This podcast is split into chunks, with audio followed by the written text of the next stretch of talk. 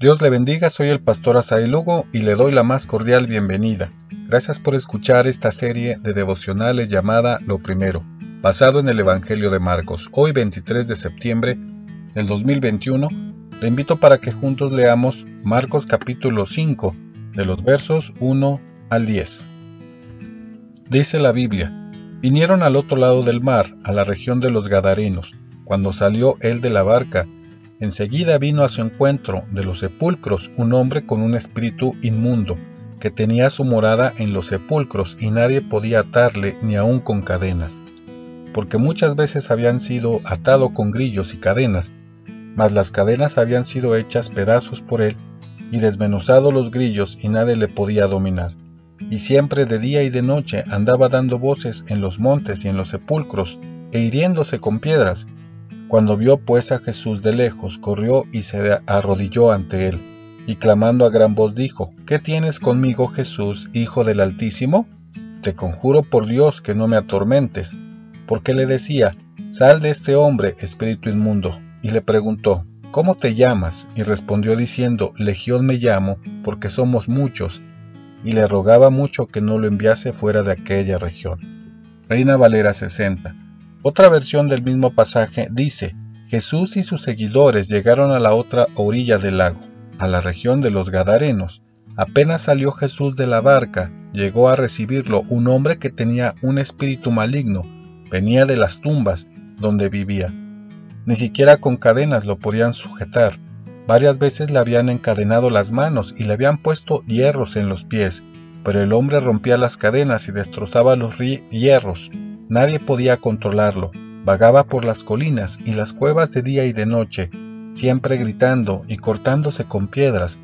Cuando el hombre vio a Jesús a lo lejos, fue a él corriendo, se postró ante él y gritando muy fuerte le dijo, ¿Qué quieres de mí, Jesús, Hijo del Altísimo? En el nombre de Dios te suplico que no me atormentes. El hombre gritaba así porque Jesús le había dicho, Espíritu maligno, sal de ese hombre. Después Jesús le preguntó, ¿cuál es tu nombre?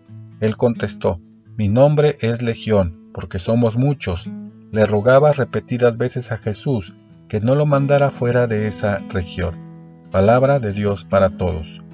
Marcos nos describe en su Evangelio más de los relatos sobre los milagros de Jesús, el poder de Jesús sobre la enfermedad, las fuerzas del mal y la naturaleza. Muchos de los que siguen a Jesús deseaban saber quién era él. Llega a la región de los Gadarenos, al otro extremo del mar de Galilea. La población de esa zona era gentil, particularmente griegos. En esta región existen riscos de más de 300 metros de altura. En ese tiempo, los sepulcros estaban en esas cuevas de la roca caliza, que se usaban como tumbas.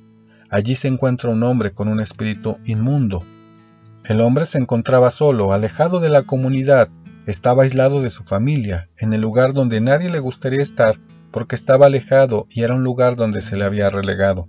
Vive una terrible condición que refleja el sufrimiento del ser humano sin Cristo. Al ver a Jesús, el espíritu inmundo se refiere a él como el Hijo de Dios Altísimo y se postra ante Jesús, reconociendo su inferioridad. No tiene oportunidad ante Jesús, quien le da la orden de liberar al hombre. ¿Cuáles son las enseñanzas para nosotros en este día? El personaje central del pasaje es Jesús. El Señor ha hecho milagros, calmó la tormenta, y ahora el Evangelio describe que tiene poder para dar libertad en las más devastadoras condiciones a aquel que sufre. La misericordia de Dios es para todos, no solo para los judíos, sino para los que llaman gentiles. Esto demuestra el gran amor que Dios tiene para con la humanidad al enviar a Jesús para dar libertad y vida plena. Este hombre padecía una grave situación, su condición lo hizo ser abandonado, estar fuera de sí. Las personas oían de él, no había manera de controlarlo, es decir, no había manera de poder ayudarlo. El ser humano no tiene ningún poder, no puede hacer algo para cambiar su situación por sus propios medios. El enemigo está derrotado. Dios tiene un plan y es que estemos cerca de Él, por la eternidad, por medio de Jesús.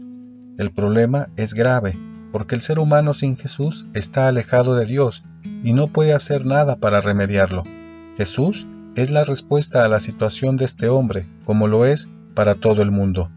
Hoy en este día, creamos en Él, porque su palabra dice que hoy es el día de salvación. No debemos dejar pasar un momento sin seguirle.